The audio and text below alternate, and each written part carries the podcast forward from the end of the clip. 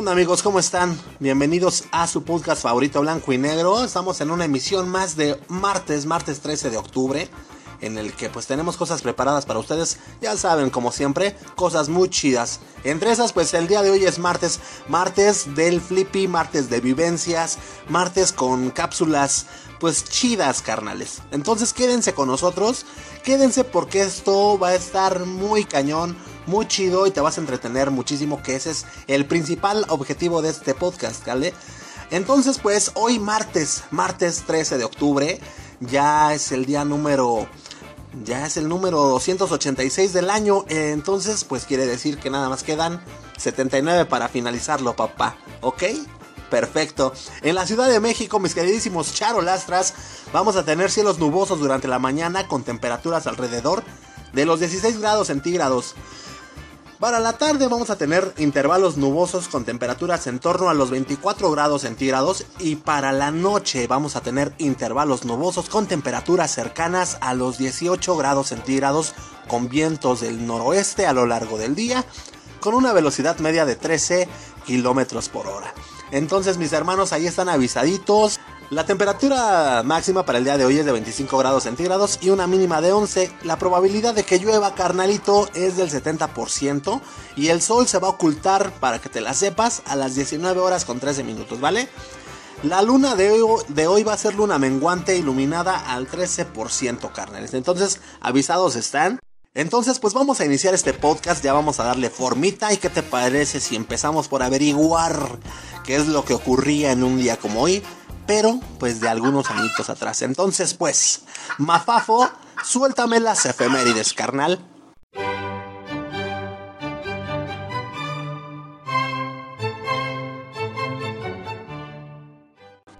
En un día como hoy, 13 de octubre, pero de 1972, un avión uruguayo con destino a Chile se estrella en el glaciar de las lágrimas, en plena cordillera de los Andes, allá en Argentina, lindando con la frontera chilena viajan 45 personas, entre pasajeros y tripulantes, en su mayoría jóvenes de un equipo de rugby.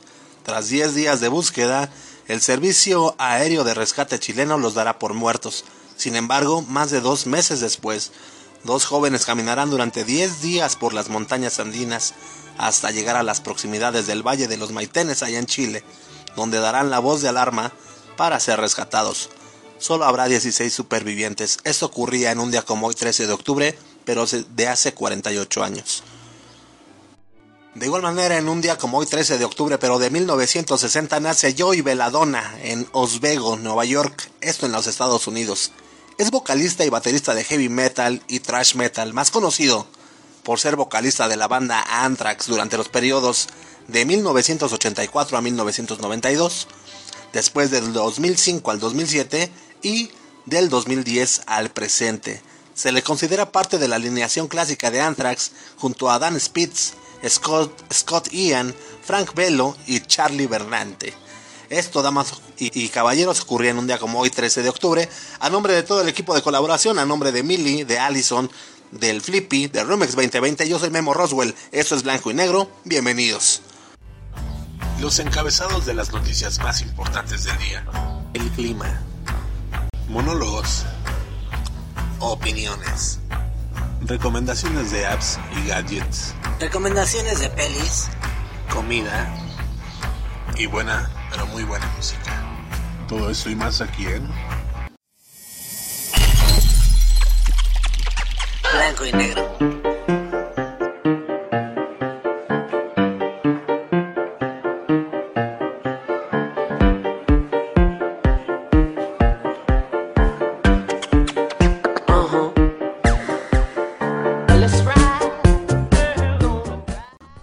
Ahora sí, ahora sí, damas y caballeros, vamos a darle con todo a este hermosísimo programa. Pásenle a lo barrido, que se toman un cafecito, una chelita, eh, un tequilita. Oye, ya, ya parezco como, parezco como barbería, ¿no, güey? Así ya te reciben y todo el pex, ya, ya, ya, ya, con sus estándares de calidad, ya de atención al cliente ya bien elevados, y tú te tomas una, ah, pero eso sí, güey o sea, siempre el barrio va a estar ahí, entonces no esperes a que en la barbería de tu colonia te, atienda pues una persona, pues no sé, eh, que, se le note la decencia pues de cepa, güey, de, de, de, ya, ya de...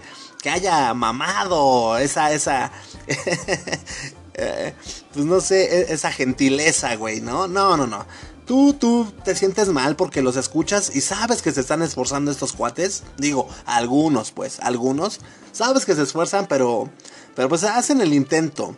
Entonces, en lugar de que te digan, no sé, así como de, pásale amigo, ¿cómo estás? Te sirvo algo de beber, ¿quieres una cerveza, un cafecito, la, la? Es, pásale, carnal, ¿qué te damos? ¿Una cerveza o qué? Ahí tenemos chela, güey, si quieres. Entonces, eh, pues se agradece, se agradece ese... ese esfuerzo es el mismo, ese esfuerzo, güey, es el mismo esfuerzo que hacen los, los elementos policíacos, güey. Cuando estás teniendo una, una conversación, por así decirlo, en el que trata de sonar lo más propio, lo, lo más propio posible, güey. O sea, es un güey que en su casa siempre está así como de...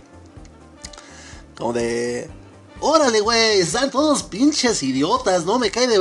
Es que para qué lo pones de lateral, güey, si sabes que ese güey no te va a dar más. No, me cae que pinche piojo está re, güey, neta, güey, neta, hijo. Lasta por dos caguamas, güey, órale. O sea, y, normalmente pues se expresa así, es su hábitat natural, güey. ¿Qué le puedes exigir? Nada, güey. Aparte, ¿tiene algo de malo? No, no tiene nada de malo. Pero ¿qué pasa? Que entonces cuando quieren sonar con propiedad, pues no se escuchan como se deberían de escuchar, no se escuchan fluidos, güey, no se escucha, te digo y te repito, conmigo no, te digo, güey, que pues, no se escucha, pues no sé, la honestidad, güey. Eh, no sé, te empiezan a platicar de, por eso, por eso, mire, mire señor, yo, yo, eh, soy un servidor público, primero que nada. Me presento, permítame presentarme. José Luis Naranjo. Número de placa 288-623.26. Yo a usted. y entonces dices tú, mames, me están pasando un chingo de palabras por tu mente, ¿no? Yo a usted. Lo detuve, sí, sí lo detuve, señor. Sí lo detuve, señor. Pero es con motivo de hacer cumplir la ley. Hay una constitución, señor. Hay una constitución. Lee la constitución. ¿Se sabe la constitución? Ah, bueno. Entonces, permítame, que para eso soy yo, soy un servidor público. Permítame informarle cuál fue su falta. Permítame primero demostrarle cuál fue su falta y ya después comienza a, a empezarme a insultar, señor. Cosa que yo no he hecho. no lo sé por qué me desplayé. qué viene todo esto, güey? Es que me acaban de detener, la neta, hace unos días y me quedé. Me quedé con el coraje, güey. Pero, este. Pues sí, así, así me escuché. Como el cuate este de, la barbería, de la barbershop, en el que dije, pásale, carnal, ¿tú que te tomas una chelita, una caguamita? Pásale, carnal, tenemos de torcio, ¿eh? Bueno, en fin, pasemos a otra cosa. Mi hermanito, ya 13 de octubre te lo comento, se celebra el Día Internacional para la Reducción de los Desastres. Esto, esta celebración es y tiene como único objetivo el minimizar los riesgos derivados de los desastres naturales y generar una cultura mundial sobre la prevención y la preparación ante los fenómenos naturales. ¿Por qué nació esta fecha? ¿Por qué se celebra el día de hoy? Bueno, pues en 1989 la Asamblea General de las Naciones Unidas proclamó el Día Internacional para la Reducción de Desastres Naturales que se celebraría el segundo miércoles de octubre. ¿Ok? Ok.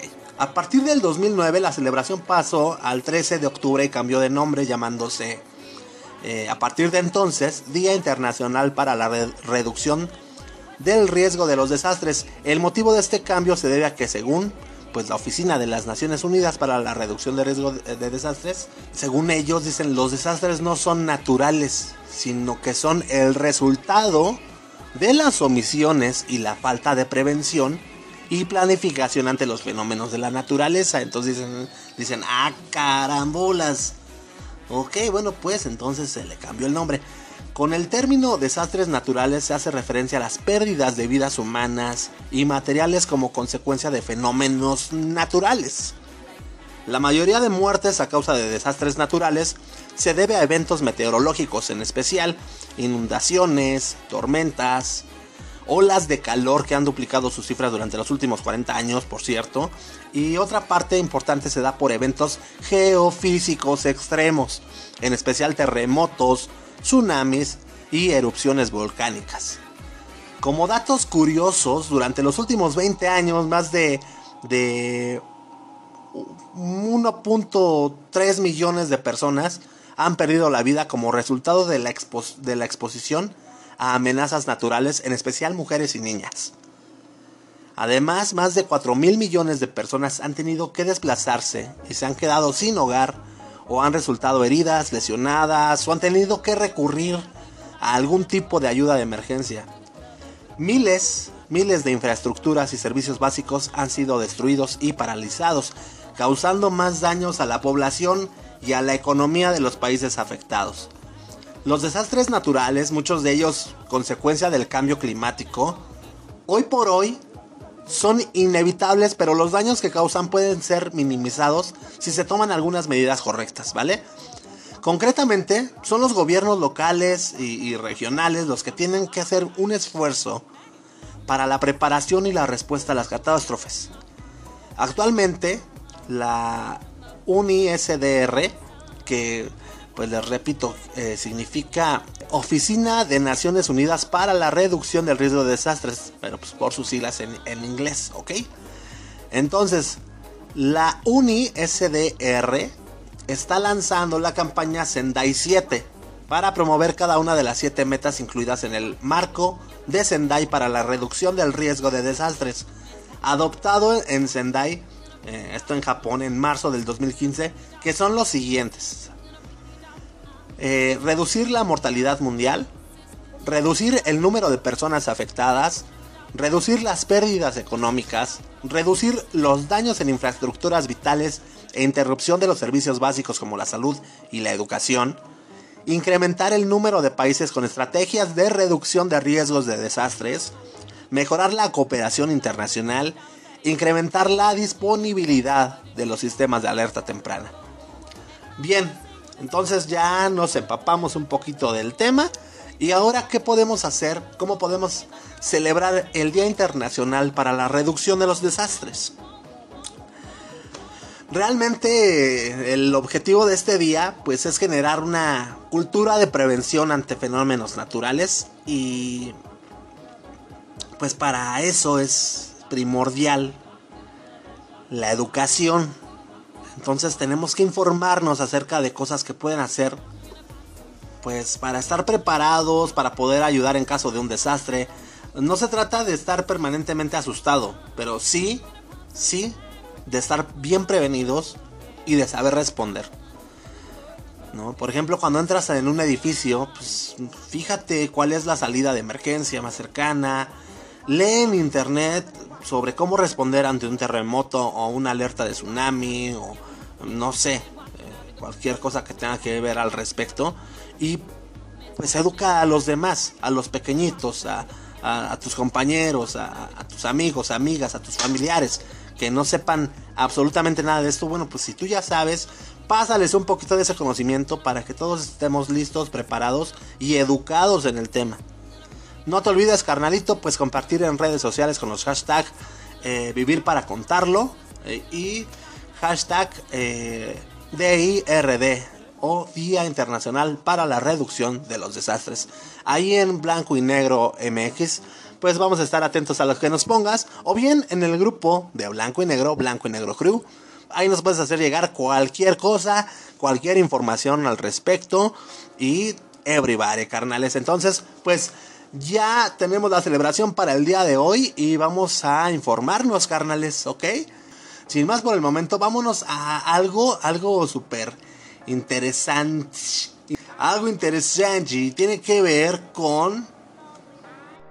Ah, no, no, no, no, no, no tiene que ver con nada, tiene que ver con el Fliffy del barrio para el barrio, que tenemos su cápsula, pues es que Mafafo, Mafafo, pues avísame con tiempo, carnal, me empieza a hacer gestos, me empieza a hacer señas.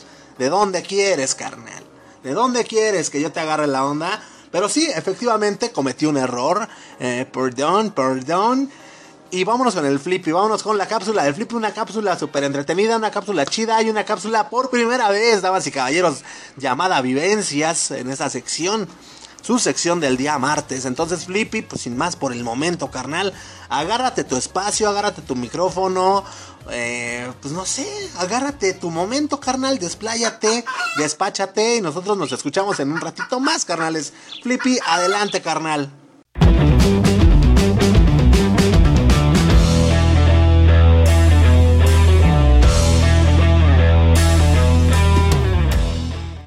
Ya ni siquiera son todos los de la parranda.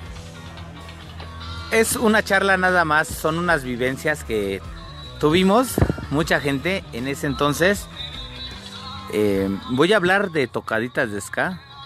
Bueno, est- estamos haciendo una remembranza acerca de las tocaditas. Estoy con un hermano de hace muchos años, bandita. Este, ya lo han escuchado tocar los tambores, ya saben de quién se trata. Porque no se ha ido, o sea, ya queremos que se vaya, güey, a no sé, güey. Pero sigue aquí el güey, pero justamente estamos hoy platicando acerca de, de- cómo eran las tocadas, qué es lo que sentíamos, para qué íbamos, a qué íbamos. Y bueno, todo empieza desde la presión del, del- del cantón, la represión policíaca, la represión de las empresas, porque yo, yo iba a buscar trabajo y no me daban trabajo porque, uno, no tenía estudios. Y dos, no tenía el perfil, ¿no? Que bueno, mi perfil es griego, pero eh, empezamos a escuchar ska y pues cada vez nos empezamos a unir más banda, más, más, más chavos en ese entonces, perdón, estoy hablando aproximadamente de unos 23, 24 años. eh, a finales del 96, que yo antes, mucho antes, pues ya, ya había, había ya, ya, ya, pues traído demos, ¿no? Como el del terrorismo casero de la secta, eh, eh, aquel demo de la Matatena, que fue el primero que yo tuve bandita. Y bueno, pues el día de hoy sí es, el tema es una vivencia, ¿no? O vivencias. Eh, hoy es martes, hoy es martes de vivencias. y quiero, quiero compartir el micrófono con mi hermano. Eh, él, él se llama Carlos, pero no le gusta que le digan Carlos. Le gusta que le digan pambacito. Le gusta que. Le gusta sufrir, ¿no? Le gusta que se lo coman. Por eso acá el pambacito, el güey. Entonces, eh, lo vamos a hacer como una charla normal. Una charla. eh, pues X.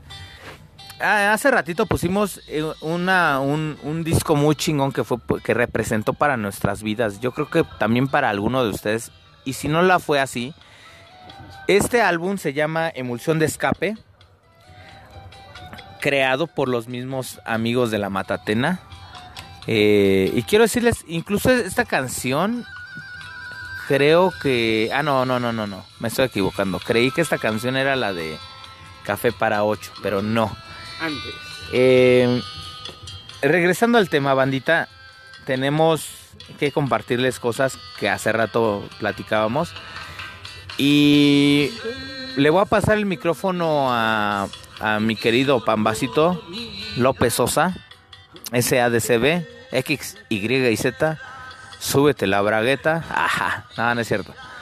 Y pues este, pues vamos, vamos a empezar primero cómo empieza él y cómo nos empezamos a topar porque eh, banda, nosotros vivimos en la zona norte, él ya, él ya vive en Veracruz, pero yo soy de la zona norte de la Ciudad de México, abajo del Chiquihuite, exactamente, en las entradas del mero Cuautepec Barrio Bajo, que estoy orgulloso de ser de este barrio, la verdad es que antes me daba pena, me decían de dónde eres, yo decía de Acueducto, pero bueno, vamos a seguirle dando, dando seguimiento a este pedo. Y pues bueno, le voy a preguntar al pambazo cosas, pero más, más, más bien, antes de preguntarle, pues yo le voy a decir, oye, güey, ¿quieres compartirle a la banda cuando empezaste a ir? ¿Cómo ibas? Porque él iba en la seco, yo ya soy más grande que él, así que imagínense, banda. A ver, se los voy a comunicar en este momento y que se desplaye un poquito. Sale, hermano. Mis carnales, pues en este rollo del ska en México, yo creo que fue algo que dejó muy marcado dentro de nuestros corazones a un chingo de banda por el sentido de que había mucha identificación en la persona, en lo que vivíamos, en lo que todos queríamos eh, en un cierto momento, ¿no? Libertad, ¿no? Y de diferentes maneras, otros en el trabajo, otros en la casa, otros en, el en la escuela, otros desde la cárcel, pero siempre pues unidos como por el mismo Platícales que ibas en la secu, ¿cómo, cómo te ibas a la Eh, tocadas? oh. ¿Cómo te ibas de pinta? Wow, por lo regular, por lo regular casi las tocadas siempre fueron los fines de semana y en los fines de semana pues empezaban las tardeadas o ya en la tarde como a las 4 de la tarde, etcétera, y para mí ya era como algo algo eh, normal irme todos los viernes de pinta con aquella novia que tenía y mi primer tocada de hecho recuerdo que fue ir a la Fresno porque yo veía toda la banda, ¿no? Como todo, como todos mis amigos, o sea, de la unidad se iban a sus, a sus toquines, güey. Y el pinche Flippy siempre por delante. Siempre, ¿qué pedo, banda? Ya vámonos de acá, ¿no? Y siempre, vámonos de arriba del camión. O sea, yo veía sus experiencias y decía, chale, yo quisiera estar con esos cabrones en una tocada. Pues al, al final de cuentas, eh, sí, sí hubo tiempo en ese momento que se logró, pero no fue en los días que yo hubiera querido estar, ¿no? Me tocó por mi parte, la verdad ese día de, de la Fresno yo no llevaba ni un peso, nos íbamos, o sea, no nos daban dinero para la escuela, con pedos y llegamos a la Fresno. La, to- la tocada estaba súper baratísima, era 20 pesos y una cobija o un kilo de ayuda, ¿no? Un kilo de arroz, frijol, semilla. Pues no llevábamos ni madres, no podíamos con pedos y llevábamos Nada, las no, libretas no. y... Y acá, ¿no? Y me quise saltar en ese momento, también buscar la, acá y decirle a mi chica, pues aguanta, ahorita ya adentro yo consigo y ahorita salgo por ti, aguanta. O sea, rifarte el pellejo, ya sabes. Al momento que me quiero saltar, güey, veo a los punks del otro lado con perros, así con pinches, este, este, ¿cómo se llama? Rockweiler y diciéndome, sáltate, güey, sáltate, mijo, sáltate, güey, pero quiero que te saltes. Y, y con boxers, güey, en las manos, de picos. Yo sí, yo sí, yo sí lo llegaba a hacer también. Y bueno, banda, nosotros no llevábamos dinero, ni siquiera para el pasaje. Con eso les digo todo. Entonces teníamos que, desafortunadamente, aunque lo cataloguen hoy en día, no lo hacíamos en mala onda, sino que pues secuestrábamos al típico camión para que nos llevara nada más a toda la banda. No les hacíamos daño a la gente. nadie traía dinero, ¿no? Entonces, para este hecho, pues, pues no, pues la verdad no me atreví para mi corta edad y mi primera experiencia dije, esto Porque está muy loco. Tenía tenías. 14, 15 años. Menos, güey, ibas en la secundaria, Bambacito. 14, güey. Ok. 14, 15 años yo creo. Y pues la verdad no me que no, no lo vi muy grande para mí toda esa onda y me tuve que esperar hasta que tumbaron las, lo- las puertas y ya la- las, este, las láminas para que ya la banda entrara porque ya iba, ya iba a ser el último grupo que iba, que iba, que ese fue nuestro, mi padrino en realidad la neta de las tocadas que fue la Castañeda y al tocar la del gitano, ¿no? La de gitano. Fue un super uh, eventazo que la neta valió la pena llegar bien tarde al cantón, recibir otros pinches guarachazos en la espalda y órale cabrón a dormir y mañana a trabajar. Y así era, pues eh, tener que fugarse, ¿no? A final de cuentas y encontrar dentro de la tocada toda la representación de toda la gente, su vestimenta, qué es lo que representaba todo este pedo del ska para la gente, no era algo como que una moda. La verdad, nosotros para, para mí no era algo una moda. Yo, yo veía y dice, estos güeyes son extraterrestres, o sea, nacieron con ese pedo, ¿no? ¿De dónde lo sacaron? Porque hay una gran diferencia del ska nacional mexicano, su, identi- su identidad, a la, al ska de Estados Unidos, al ska de Jamaica. O sea, cada ska tiene como que su propia, eh, su propia identidad. Sí. Y en México, la verdad, mis respetos para toda la banda que en realidad inició todo ese pedo porque se podía ver desde un güey con vestido de con un overol de basurero hasta un vato vestido así como del 68, ¿no? Sus pantalones acampanados, su peinado. Sí, sí, sí, su, su, su peinadito de lado, su, su pinche eh, gallito, güey. Bien, vamos a. Veías todo lo que en realidad representaba, ¿no? Que era un, un estilo y un- una vida de lucha y resistencia, ¿no? Por gritar por los obreros, por la gente oprimida, por la gente que, aunque todo esto, pues bueno, dentro del baile, el slam, el desmadre, parecía ser puro desmadre, no, no, no, no, no, no, todos teníamos como que esa acá. Y yo creo que a través de ese, tiempo es que eh, esas generaciones, la verdad, tienen mucha conciencia y son los que de hoy en día también mantienen un este un estatus en México, ¿no? Porque la verdad digo, ya los estilos de música de hoy en día no tengo nada contra contra ciertos músicos ni nada, sino simplemente más bien qué hacen de la música, ¿no? La música es un es una es una fuga, es una llave también que te que te alimenta.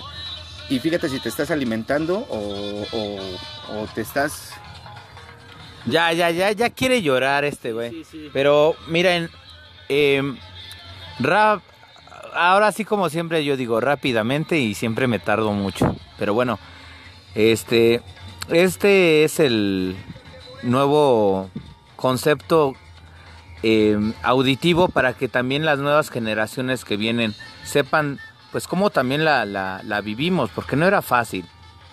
No era fácil, no. Éramos, si no estábamos en la escuela, porque iba a decir que éramos estudiantes, porque, pero la neta ni siquiera, ni siquiera estudiábamos, o sea, íbamos a una escuela, pero no estudiábamos, nos íbamos siempre de pinta, siempre andábamos en la rumba. Y pues eso, eso hoy en día como que está muy, muy acá, ¿no? Como que dices, ¿cómo, cómo pretenden llevar esto a los oídos de la nueva generación cuando ustedes hacían desmanes? Pues no, no, y lo repito, simplemente era expresar nuestro sentir hacia la música. Eh, estamos hablando en una época donde no había redes sociales, donde no había celulares. Eh, eh, era escuchar a un vato que había ido al Chopo o uno mismo iba al Chopo y nos daban una propaganda y decíamos, ¿saben qué, güey? Va, va a tocar el parto de la Chole, va a tocar la secta Core, van a estar los estrambos, va a estar, van a estar varias bandas que hoy en día pues muchos, muchas bandas se sumaron. En otros eh, capítulos o episodios de este maravilloso podcast les voy a explicar más o menos cómo estuvo la evolución del ska en México eh, y, sobre todo cómo la banda empezamos a ir, empezamos a resistir, empezamos a soportar la represión policíaca porque llegó el, el, momento en que nada más si íbamos a una tocada pues nos apañaban, ya sabían que el güey de la mochilita y con varias banda pues ya no. Hoy en día yo ya no veo eso. Y qué bueno por una parte, pero las redes sociales se han encargado de que pues ya los chavos ya no salen. Y hoy más ya está muy de moda de que va, no sé, va a presentar un, un, concierto tal banda y pues ya la ves por, por, el, por el celular, ¿no? Cada vez el mundo, la sociedad o esta pandemia, lo que tú quieras, nos está separando de la unión que hacíamos la gente, ¿no? La unión de, de gritar, de sentir, de mentar madres. Y pues bueno, eh, esta es como que la introducción a los toquines de ska, porque en este momento, banda, no se me ocurren muchas cosas, no se me ocurren eh, tantas vivencias que yo he tenido. Y quise hacer este, este hincapié, quise hacer estos comentarios ahorita en, estos, en este preciso momento. Porque bueno, sé que los martes ahora pues me toca un poco más de tiempo, a lo mejor los aburrimos, pero no, no, no, no, banda, véanlo de la forma más positiva. Siempre fue una cuestión personal para sentirnos bien porque nos sentíamos eh, cuando uno es joven se siente reprimido de todo, ¿no? Pero hoy en día, banda, sí les, sí les puedo decir que el escuchar esta magnífica música que es el ska eh, te hace liberar de muchas cosas. No le cantamos nada más al gobierno, también hay canciones de amor, también hay canciones de amistad, hay canciones de unión, hay canciones de construcción, hay canciones de, de, de, que todos somos uno, hay canciones que no nos hablan de una clase social específica. Todos somos uno, como siempre lo hemos dicho. El mismo Memo Roswell también desde un principio lo ha dicho. Nosotros tenemos un pensamiento y un legado muy cabrón que nos ha dejado el, el, el ir, el compartir con, con banda ska, y para nosotros es algo magnífico y hasta ahorita, hoy en día, en, el, en este 2020, seguimos compartiendo. Y me atreví a hablar hoy de música porque ya le tocaba también a la música. Soy muy celoso también con la música bandita. Sé que muchos de ustedes pues no, no lo comparten porque en ese momento no estaban viviendo lo mismo que yo o lo mismo que el pambazo, que el pambacito, que el deque, que el Kikans, que el Cepe, que toda la banda que nos juntábamos anteriormente, ¿no? Y este, y pues el mismo Memo Roswell, pues se los puede decir, pues era este güey, por primera vez lo voy a decir, si era, era uno de mis, de mis chavos en ese, en esa época, que después superó al maestro, sí, quiero recalcarlo, pero sí fue esta bestia que, le- que les está hablando, esta bestia fue quien lo llevó a mi carnalito por primera vez a un toquín. Después él a lo mejor que les diga qué toquín. Cuando yo le vi sus ojos después de salir del toquín a, Memo, a Roswell, eh, era el pinche chamaco más feliz del mundo. Y Memo tenía entre 13 años, 13, 14 años. Él iba en la secundaria como muchos chavos y yo ya estaba un poco más grande. Yo ya estaba entre los 15, 16 años más o menos. O más. Entonces, eh, eh, esta, repito, esta es la introducción para las vivencias que tenemos. Por un ratito voy a estarles chacoteando con este tema del ska. No lo voy a hacer cada ocho días, banda, porque a lo mejor van a decir, bueno, o sea, pues de qué nos sirve. Sí hay mucha, sí hay mucha parte lógica para que, para que ustedes se contaminen de esto. Y bueno, yo me despido. Les voy a pasar ya el pambacito a ver ya para que se despida también. Y pues esto, este tema siempre fue de hacer conciencia. Siempre fue para actuar bien, nunca fue para delinquir, nunca, nunca nosotros nos, reunimos para, para hacerle mal a la gente. Todo lo contrario, éramos comunidades oleadas de, de- de banda que nos reuníamos y al momento de escuchar ska y bailábamos ska y estábamos en el slam, sentíamos una vibra muy chida, muy, muy, muy diferente. Y es así como empezamos. Y bueno, pues qué bueno que, que me escucharon o que nos escucharon. Y yo por mi parte ya me despido, ya nada más quiero que el pambazo ya nos, nos diga ya lo último de la introducción para no alargarlo más bandita. Hasta luego, mis amigos Radio Escuchas, especialmente para Blanco y Negro. En esta ocasión tuvimos la gran participación del amigo Pambacito Rey y el amigo Flip Tongo. Eh, gracias, cuídense mucho. Escuchen un chingo de ska que trae un chingo de cultura y resistencia. Bandita, soy el Flippy del barrio para el barrio y ya saben dónde nos topan, dónde nos encuentran. Igual la crítica está chida, ¿eh? Igual échenos consomé y acá y arroz y el resto y el restaurante. Y es un gusto. Métanse a nuestra página. Les mando un fuerte abrazo, buena vibra. Recuerden, es bonito caminar, es bonito andar, es bonito dar el rol, es bonito conocer cosas que no, no nos imaginamos. Sálganse, sálganse de su cantón, aunque les diga el, el gobierno que, que la pandemia y esto, sí, güey, o sea, hay protocolos. Vayan, descubran lugares, tómense una foto, eh, lo que ustedes quieran, vivan al máximo, siéntanse felices. Y recuerden, el dinero no es todo, pero sabemos que ayuda. Entonces, sí, sabemos que tenemos que echarle ganas, pero recuerden que el dinero no va a ser más que nada. Porque pues no. Eh, yo creo que ahorita un multimillonario, si lo comparo conmigo y le digo a todas las tocadas que yo fui y asistí y todo, pues a lo mejor dice, bueno, pues yo tengo tantos millones de dólares, sí, güey, pero están en tu bolsa. Lo que yo viví lo tengo en mi corazón y en mi mente. Entonces hagan esa comparación, bandita, y pues si ustedes se quieren dirigir hacia la lana, también se vale, porque también el dinero está chido. Pero, pues bueno, yo me quiero despedir ya, mandándoles un fuerte abrazo, decirles que soy el Flippy del barrio pa'l barrio, y de veras, no dejen de escuchar ska, no dejen de escuchar buena música, pueden escuchar surf, rock, eh, lo que ustedes quieran. No escuchen reggaetón ni banda porque, o sea, después la verdad es que sus mentes y su corazón no van a estar nada bien.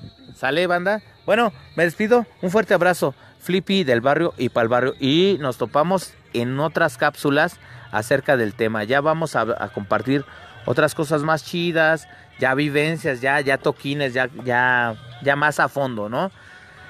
Y bueno, bandita, pues qué más. Pues ya no, ya, ya este. Que, que, que, le toquen las gallinas al Memo Roswell. Y pues quiero agradecer a todo el equipo que hacemos este maravilloso podcast. No antes de agradecerles a ustedes, bandita, que nos escuchan. Y gracias por hacernos eh, la vida más, más chida, más sencilla. Gracias y muy buena vibra.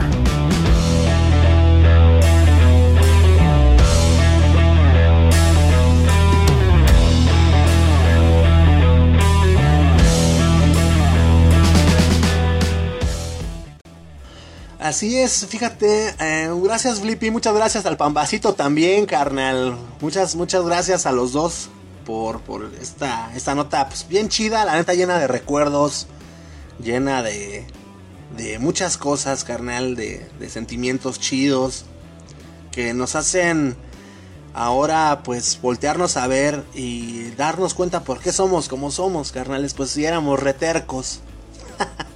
De morros, ahora imagínate, ¿no? Pues somos inamovibles con nuestros principios y nuestras, nuestras maneras de pensar.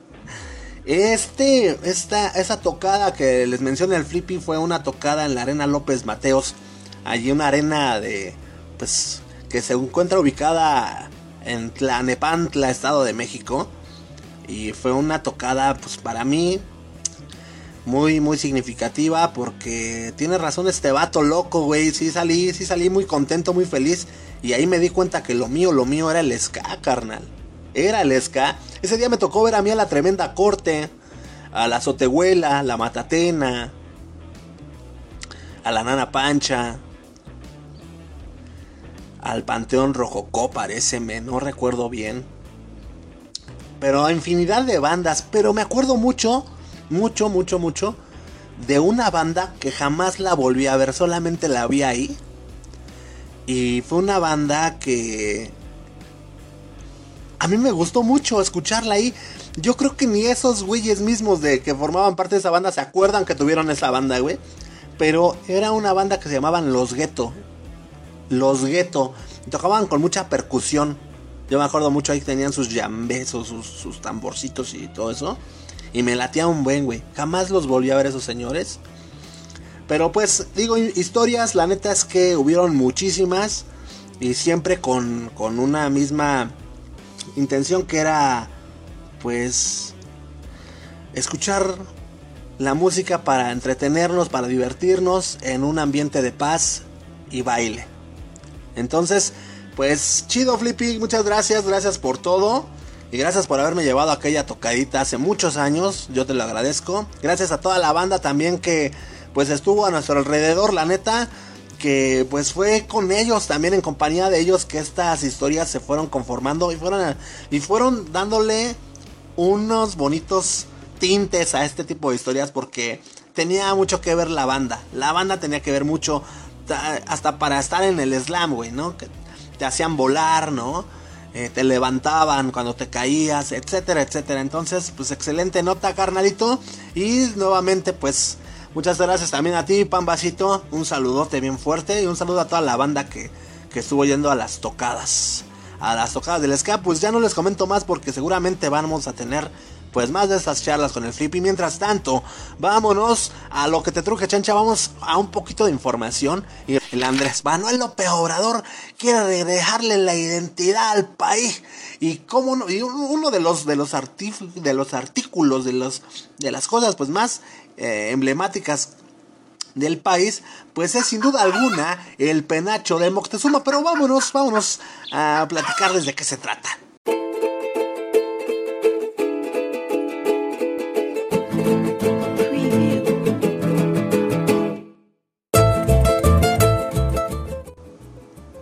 En la semana pasada, les explico, carnales, cómo está todo esto. La semana pasada, eh, el 8 de octubre, el 8 de octubre, para ser más precisos, nos enteramos de que la escritora eh, Beatriz Gutiérrez Müller, bueno, la esposa del presidente, que no le gusta ser llamada primera dama, la escritora Beatriz Gutiérrez Müller, eh, pues andaba, andaba en Europa en representación del mandatario mexicano y pues Müller ya ha visitado varios países con una tarea en representación del gobierno de México.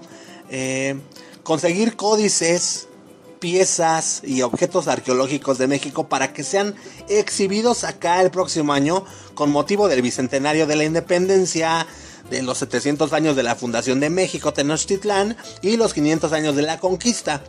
Ya primero pues le tocó ir a la Francia y a promover el intercambio cultural con México, luego pasó por Italia para solicitar al presidente Sergio Mattarella dos códices históricos de la cultura prehispánica de nuestro país. Y después viajó al Vaticano para reunirse con el Papa Francisco y pedirle tres códices, códices de diferentes culturas prehispánicas, así como unos mapas de Tenochtitlan. Pero pues bueno, eso ya, ya pasó, ya hasta pusieron ahí en medios de comunicación la carta que le fue enviada de parte de Andrés Manuel López Obrador al Papa Francisco. Papa, Papa Francisco y todo, ya, ya pasaron, ya pasó eso.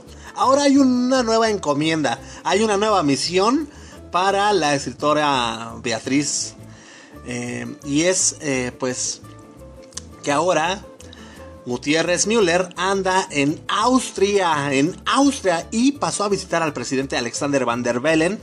Por medio de su cuenta de Twitter, el presidente López Obrador explicó que le recomendó a su esposa pues insistir por el penacho de Moctezuma, aunque se trata de una misión casi imposible, dado que se lo han apropiado por completo, al extremo de que ni a Maximiliano de Hamburgo se lo prestaron cuando nos invadieron e impusieron el llamado Segundo Imperio Mexicano. Esto lo escribió pues eh, el buen Andrés Manuel López Obrador. Y bueno, pues el penacho de Moctezuma o Quetzalapanecayotl. Quetzalapanecayotl. Sí, abuelita, mi café. Sí lo dije bien, güey. Eh, es un tocado, es un tocado, amigo, amiga, que nos estás escuchando en otro país, o inclusive de aquí del mismo país, pero que no tienes ni la más remota idea de cuál es el penacho o qué es el penacho de Moctezuma. Bueno, es un tocado que mide aproximadamente un metro con 30 centímetros de altura y un metro con 75 centímetros de diámetro, atribuido al, al gobernante azteca Moctezuma II. Fue manufacturado con plumas de cuatro tipos de aves distribuidas en cuatro hileras.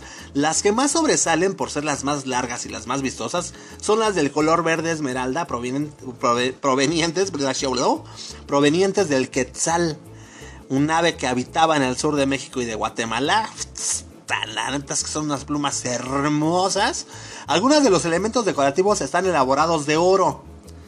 Eh, tiene 1544 laminillas o lentejuelas en forma de crecientes, así como tres secuencias de discos y escamas cuadradas y redondas. Hoy, muchas de ellas han sido reemplazadas con latón, pues para aligerar el peso de- del objeto. Ahora bien, este penacho, pues eh, tiene muchas, pues no sé, em, muchas versiones, pero pues una de las más así como que oficiales se puede decir es que pues aseguran que este penacho fue un regalo que el emperador azteca hizo a Hernán Cortés cuando llegó a Tenochtitlán en 1519 como gesto de bienvenida. El 10 de julio de 1519, la Junta de Regimiento de la Villa Rica de la Veracruz envió por mar una carta de relación dirigida a la reina doña Juana I de Castilla y a su hijo el emperador Carlos I en España. En este barco viajaron oro, plata, piedras, plumajes que se recibieron y se llevaron de las tierras descubiertas. Y bueno, pues por muchos años, perdón, se creyó que en este viaje iba el penacho de Moctezuma, pero hasta la fecha no se sabe a ciencia cierta cómo fue que llegó a Europa. El penacho aparece por primera vez en el inventario de los bienes de, Ferna- de Fernando II de Tirol en 1596, mismo que se encuentra como parte de la colección del castillo de Ambras. Esto fue hasta 1806 cuando estas colecciones llegaron a Viena. Ok, o sea, más, más de 300 años después. Fue hasta 1878 cuando el primer director del recién creado Museo de Historia Natural en Viena, Ferdinand von Hochster, rescató el penacho y lo sometió a una drástica restauración. Con ello, el objeto y el resto de la colección de ambas se convirtió en propiedad estatal administrada por el museo. En México tenemos una reproducción del penacho, patrocinada por el expresidente Abelardo Rodríguez, pero actualmente el original sigue en el Museo de Etnología allá en Viena. Desde 1991, carnal, el gobierno de México exigió al de Austria que les regresara la pieza porque pues, es una parte importante de la historia. Sin embargo, pues dijeron que nanay. no obtuvieron respuesta alguna. Después en 2011, güey, la Secretaría de Relaciones Exteriores y el Instituto Nacional de Antropología e Historia, el INA, gestionaron ante el gobierno de Austria que nos prestaran por tres años el penacho de Moctezuma a cambio de la carroza dorada del emperador Maximiliano de Habsburgo que, que estaba ahí en en Chapultepec. Eso no pudo ser posible debido al estado del penacho. O sea, y aquí, aquí viene, aquí viene eh, eh, la, la onda de este asunto.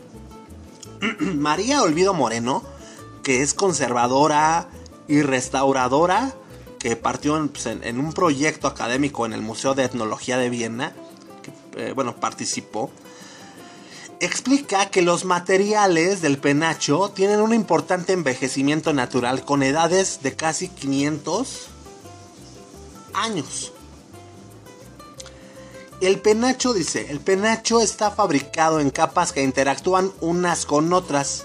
Es un ente vivo y sistémico que al ser sometido a condiciones de transportación aérea, terrestre o marítima, no soportaría las vibraciones y sufriría daños irreversibles. Esto, les repito, lo escribió la experta en el texto, el penacho del México antiguo explica que en el museo en donde se encuentra actualmente cuenta con controles de seguridad climáticos, lumínicos, de, de- de plagas y vibraciones que le permiten estar pues estable, estable para prolongar su vida física cuando por menos otros 500 años. Entonces, fue entre el 2011 y el 2012 que el Museo de Viena y el, y el, y el y el INA de México llevaron a cabo un trabajo de restauración del penacho en conjunto y regresó a las vitrinas de su exhibición el 14 de noviembre del 2012. Entonces, pues, pues que le digan al presidente, carnal, que es, la peor, la peor idea, pues solicitar el penacho, güey, porque pues no va a aguantar el viaje. No es que a los cuates de allá de Vietnam, del, del ¿cómo se llama? los, cuates de- del Museo de Viena, eh, no es que sean gachos, güey, ni que no agarren la onda, ni nada por el estilo, es simplemente, pues que no, no, no, no. No, no, no, no, no.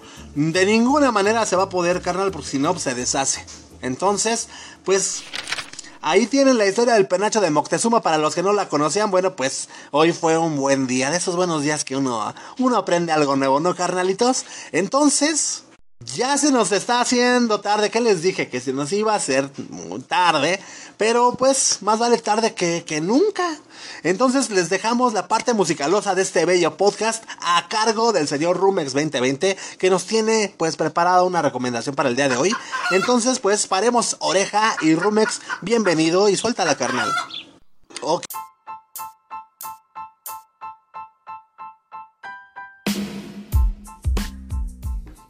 Hola, ¿qué tal? ¿Cómo estás, amigo, amiga de Blanco y Negro Podcast? ¿Cómo estás? Espero que muy bien. Yo soy Rumex 2020 y te saludo en este martes, martes 13. No sé si seas supersticioso, en lo personal yo no lo soy, pero pues espero que este martes, independientemente de- de- de- de ciertas ah, supersticiones, espero que este martes estés eh, muy bien, que todo te salga como tú esperas. Y bueno, eh, pues como siempre también recordándote que estamos aquí con mucho gusto para hacer este segmento, eh, pues sí, buscando, buscando hacer de tu, de tu día, de tu jornada, algo un poquito más llevadero. ¿Sale? Y pues bueno, un, saludo muy, muy cordial a todos ustedes, amigos, amigas, followers de Blanco y Negro Crew. Déjenos ahí sus comentarios, sus sugerencias, sus likes, sus me encanta, sus, este, sus reacciones y todo lo que ustedes gusten. Nos encanta eh, siempre poder interactuar con todos ustedes, ¿no? Muchas, muchas gracias, en verdad. Y bueno, eh, pasando ahora a nuestra recomendación del día de hoy. Eh, eh, bueno, ayer ya tuvimos una muy buena, una muy buena rolita con, con- con Ricardo Arjona. Ahora, pues vamos a hablar de, de un grupo que se formó en 1984 e, e hizo su debut en 1985. Para recordar un poquito el contexto de los años 80, mencionábamos eh, eh, hace algunas semanas que los años 80 fueron como que una, una década en la que pues e- el ámbito musical se vio, eh, pues digamos que muy, muy beneficiado, ya que pues, hubo una, un sinnúmero, un sinnúmero de, de- géneros, de grupos, de artistas que surgieron en esa década y que marcaron a toda una generación, que en este caso es la de su servidor. Y eh, pues bueno, hablando de música en español, eh, en la cuestión pop, pues sí, eh, en los años 80 son una industria muy, muy bogante, muy, muy, digamos, este, muy próspera, por llamarlo de algún modo, en cuestiones de surgimiento de grupos musicales, ¿no? Surgieron en aquellos años eh, de España, por ejemplo, los Parchís, aquí en México salió Timbiriches, eh, llegaron grupos como, Menudo, eh, grupos como este... Ay, ¿cuál otro? ¿Cuál se me está olvidando? Este, Magneto, ese tipo de grupos que venían en- enfocados a, pues el público pues infantil y juvenil, pues sí tuvieron mucho, mucho éxito, no nada más en México, sino a nivel mundial. Y bueno, eh, hoy vamos a hablar del grupo Flans, que es un grupo que se formó, como les decía, a principios de mil, a principios, perdón, en 1984 e hizo su debut eh, en la segunda parte de 1985 en aquel programa también de muchos años que se llamó Siempre en Domingo, ahí hicieron su debut con un, un- hit que se llamó en ese entonces pues Bazar, ¿no? Bazar fue su primer éxito y, y, pues desde ahí, digamos que el impacto que causó eh, en la juventud fue pues algo muy, muy importante porque pues era un grupo, digamos, para empezar, eh, eh, era un grupo muy llamativo porque eran tres chicas, tres chicas, Ilse, Ivonne y Mimi, y, y las tres tenían personalidades o por lo menos imágenes o, o por lo menos ah, transmitían eso, ah, pero personalidades, personalidades distintas, perdón. Ellas transmitían esas, personalidades distintas que bueno pues las hacía interesantes. Además de eso pues tenían coreografías pues muy novedosas que pues, nunca se habían visto. Eran si, si tú las ves ahorita pues eran coreografías muy pues muy sencillas muy simples pero en aquel entonces pues era pues, era el boom no era, era lo máximo. El, modo de vestir de ellas también marcó toda una moda aquí con las chicas en, eh, en el país y a donde tú ibas a cualquier discoteca a cualquier fiesta o, o tardeada que ibas, pues veías chavas pues, acá con su, con, su, con su outfit muy flans, ¿no? A eso también, pues, eh, pues vamos a agregarle que en todos sus discos siempre el diseño gráfico fue también muy, muy llamativo. Su logotipo también desde el principio llamó mucho la atención porque era muy fresco, muy, muy, muy innovador, muy casual. Y esa era la idea, eh, eh, me imagino, de que, que, esa era la idea de lo que el grupo debía transmitir, ¿no? Y pues bueno, ellos eh, de 1985 a 2014, ellas, perdón, de 1985 a 2014 grabaron nueve álbumes de estudio. Y de estos nueve álbumes vamos a remitirnos al séptimo, que, eh, se llamó eh, Alma Gemela. Y de este disco, bueno, se desprendieron, se desprendió solamente un sencillo que fue éxito, que fue ese precisamente el homónimo del álbum que se llamó Alma Gemela. Pero en su, en su track número 7 de 10 que traía, viene la canción de la que les vamos a hablar ahorita. Y esta canción se llama ni más ni menos que Giovanni Amore. Y bueno, eh, Giovanni Amore eh, es una canción como pues muchos eh, a lo mejor no, no, no les suena porque realmente esta canción no fue nunca incluida entre sus grandes éxitos. Pero a mí me gusta mucho eh, desde que la escuché porque eh, esa canción la compuso Mimi. Mimi, eh, si ustedes ven alguna foto del grupo Flans, eh, ahorita sobre todo pensando en, ustedes amiguitos, amiguitas más jóvenes que, obviamente pues no, a lo mejor no saben ni, ni, ni qué onda con, con, lo que estoy hablando, pero ustedes le preguntan a sus papás o si, o si van y lo buscan en, en Google, buscan fotos de Flans, se van a dar cuenta que hay una chica güerita, hay una chica eh, castaña más alta eh, la, y, y, otra de pelo negro. La güerita es Ilse, la alta es Mimi y la del pelo negro, oscuro es, es Ivonne. Esta canción la escribió Mimi, es la, la- la chica más alta. Y por la letra, bueno, pues luego, luego se, se deduce, ¿no? Que es, eh, esta canción habla de eh, que se enamoró en un viaje que ella, que ella hizo en un momento de su vida, en, ¿cómo se llama? En Venecia. En Venecia conoce a un chico, se enamora de él, obviamente, y no deberíamos ser unos genios para deducir que el chico se llama Giovanni, o por lo menos eso es como, así es como ella lo llama en esta, en esta canción. Y entiendo por la letra que hubo química, y pues ella pues, obviamente se tuvo que regresar y pues ya se quedó muy solita y triste porque perdió a su, a su amore, ¿no?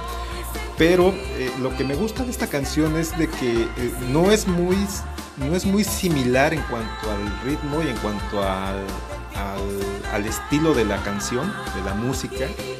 No es muy, no es muy parecido a lo que Flans pues, venía haciendo. Eh, es, una, es una de esas canciones que pues no sabes si, si, si, si es muy romántica o si es muy pues no sé, si- es no sé, la verdad no, no, no sé cómo explicarlo, perdón si, si de pronto no, no encuentras palabras para, para, para expresar una idea, es porque también, bueno, recuerden que esto lo hacemos en vivo, lo hacemos en vivo y, no tenemos mucho tiempo así como para pensar, pero la idea es, e- era una canción en cuanto al ritmo muy novedosa, yo nunca había escuchado de todas las canciones de Flans algo, algo igual. Me gusta mucho la forma en que, en Mimi la interpreta. Me gusta mucho eh, lo que viene siendo la parte musical. Y pues es una de esas rolitas también que, pues, ¿por qué no en una reunión que tienes? Pues, ¿por qué no compartirla? Ya, miren, vamos a escuchar algo, algo soft. Y, y, este, pues es agradable también tenerla de música de fondo. Este, así como ustedes lo están escuchando ahorita. Eh, entonces, eh, pues yo les recomiendo ampliamente que les pregunten a sus papás, eh, lo- sobre todo, más bien ustedes, los amiguitos, amiguitas, eh, pues más, más, más jóvenes, y pues ellos seguramente les van a decir que onda con Flans, ¿no? Eh, pues yo, por mi parte es todo, yo creo que no hay mucho más que hablar de, de esta, de esta canción, se la recomiendo, pónganla, eh, pónganse audífonos o ahí en su sala, eh, en, su, cama, pues no sé, escúchenla, dense, dense ese, dense esa oportunidad. Yo me despido por hoy, soy Rumex 2020, los dejo con Flans, Giovanni Amore, súbanle, súbanle, súbanle, súbanle más. Nos escuchamos en la próxima. Adiós.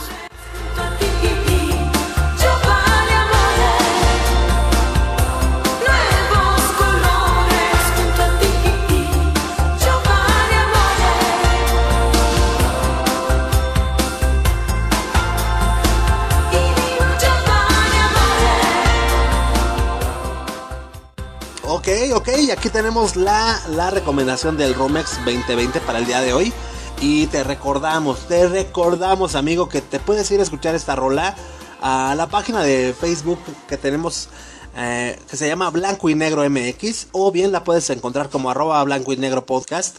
Esta rolita que nos gustaría que te fueras allá, allá a escucharla bien, para que le subas, le subas y le subas, como dice el buen Rumex.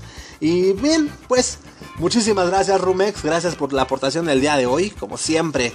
Como siempre, eh, siempre andamos aprendiendo, aprendiendo un poquito, ¿no? Y gracias también a ustedes, mis hermanos, por habernos acompañado en una, pues en un episodio más de este hermoso podcast. Gracias de verdad por su, pues, preferencia, gracias por, por estar con nosotros, gracias por formar parte de todo esto, carnales. Neta, muchísimas, muchísimas gracias. Y pues a nombre de todo el equipo de colaboración, a nombre de Allison, del Flippy, del Rumex 2020, a nombre de Millie, yo soy Memo Roswell. Esto, damas y caballeros, por el día de hoy fue blanco y negro. Suéltame las gallinas, mafafo.